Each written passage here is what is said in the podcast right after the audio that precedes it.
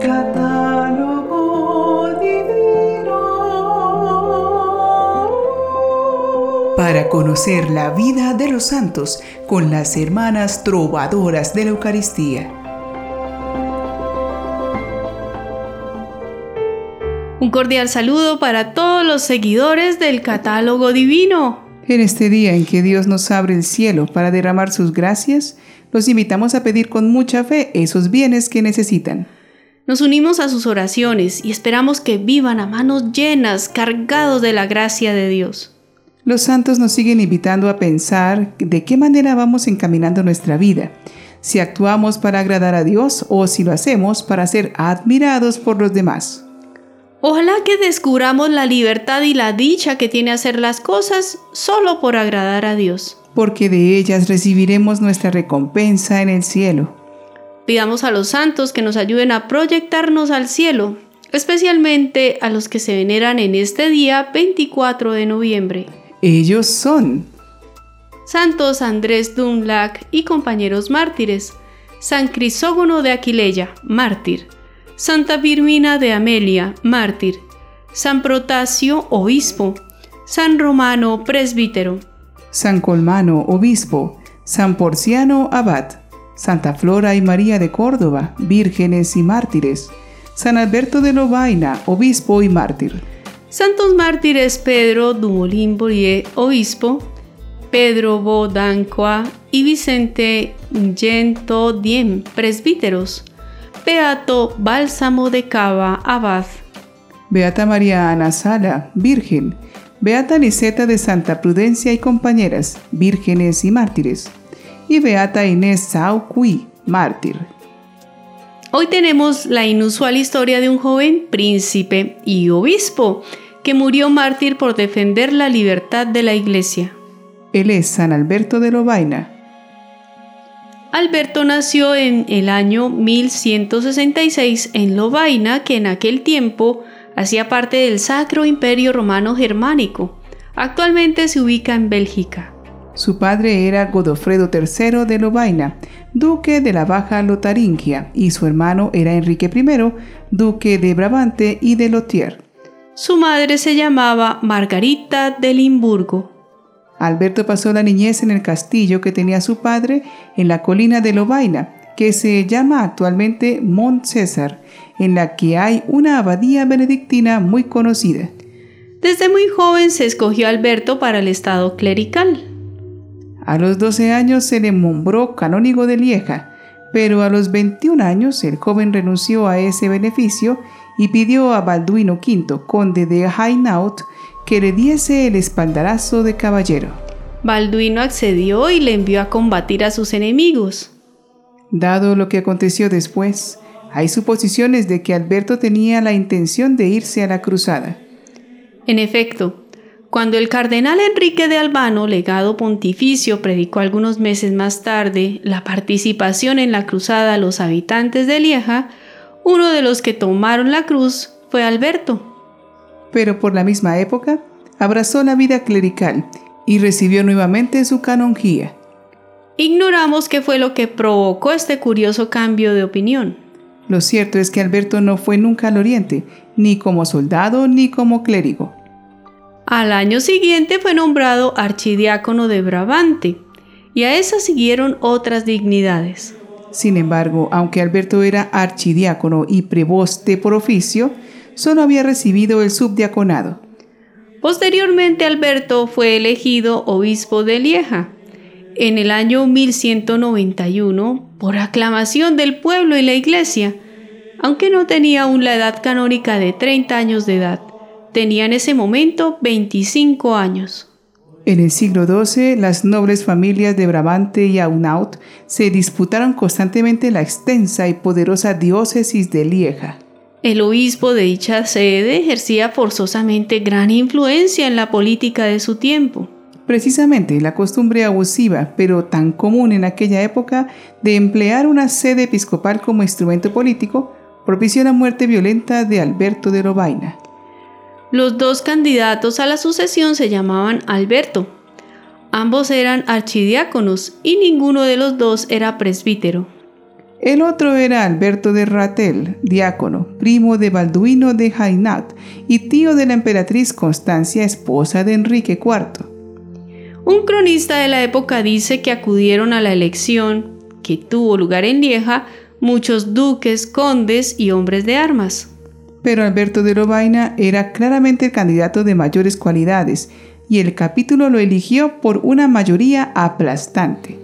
Entonces Alberto de Retel apeló a su pariente el emperador, quien era enemigo del hermano de Alberto de Lobaina, Enrique de Brabante.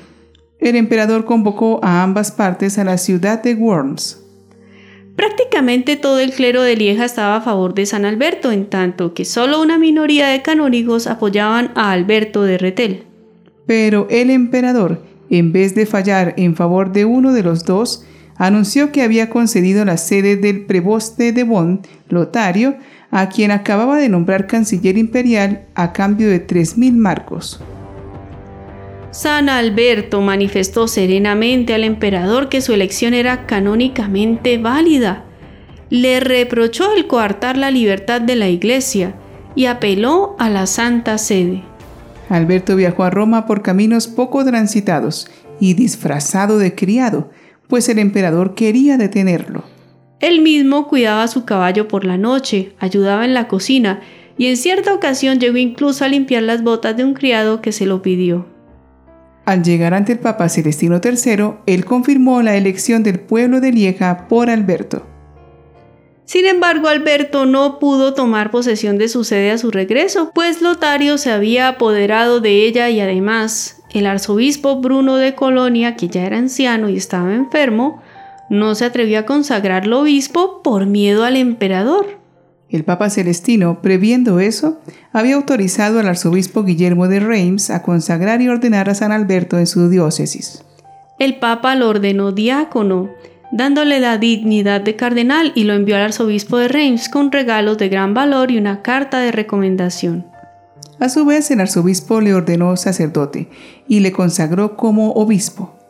Mientras el santo se hallaba en Reims, llegó a la ciudad la noticia de que el emperador había ido a Lieja a exterminar a San Alberto y sus partidarios. Sin embargo, Alberto, aunque nunca pudo ocupar su sede, fue abandonado por su propio hermano, el duque Enrique, ante la amenaza del emperador. Alberto permaneció en esta ciudad por amor a la paz residiendo un tiempo, esperando la ocasión propicia para regresar. Entretanto, el emperador sometió duramente al clero de Lieja y partió a Maastricht, donde maquinó un nuevo plan. El 24 de noviembre de 1192, al cabo de casi 10 semanas en Reims, San Alberto fue a visitar la abadía de San Remigio fuera de las murallas. En las proximidades de Reims, Alberto fue abordado por ocho sicarios imperiales de Enrique VI, por los que fue apuñalado. Toda la ciudad se estremeció de horror. San Alberto fue sepultado con grandes honores en la catedral. El emperador Enrique tuvo que hacer penitencia y Lotario fue excomulgado y se vio obligado a huir. Se le considera mártir por haber defendido la libertad de la Iglesia ante las presiones del emperador, tratando de apropiarse de la autoridad eclesiástica.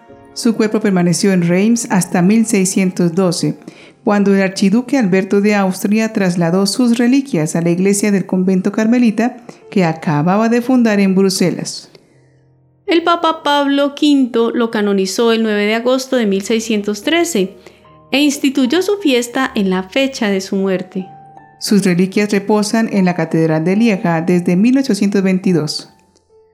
En medio de esta guerra desproporcionada entre el poder temporal y el poder eclesiástico, cabe preguntarnos si a veces dentro de nosotros se desatan estos conflictos interiores. Podemos buscar el agrado de la sociedad o el propio beneficio o buscar que nuestros actos sean conformes a la voluntad divina, de tal manera que no sean fuente de mal, ni para nosotros ni para los demás, y por supuesto no ofendan a Dios. Oremos pidiendo al Señor que nos ayude a dar a cada cosa su lugar y que busquemos siempre primero sus caminos. Padre bueno, tú siempre buscas mi bien y solo mi bien. Tú quieres mi salvación eterna. Me hiciste para vivir en intimidad contigo en el tiempo y en la eternidad. ¿Qué más puedo desear? Gracias, Padre. No me impones un destino, me hiciste libre y quieres que yo elija, pero a veces preferiría no tener que elegir. Temo equivocarme. Solo quiero agradarte, hacer el bien y alcanzar la vida eterna. Quiero obedecerte porque quiero agradarte. Quiero lo que tú quieras porque te quiero. Y si hago lo que tú quieres, me irá siempre bien. Quien hace tu voluntad se salva. Padre nuestro, hágase tu voluntad. Cada vez que tomamos una decisión es muy importante invitar a Dios para iluminarla. Descubrir que hacemos un equipo con Dios para tener una vida en paz es la gran diferencia a vivir solos y sufriendo, sometidos a las consecuencias de las malas decisiones. Dios quiere lo mejor para nosotros, es nuestro mejor consejero. Recordemos que hemos nacido para su gloria, su amor y su servicio. Así decidiremos bien. San Alberto de Lovaina, ruega por nosotros.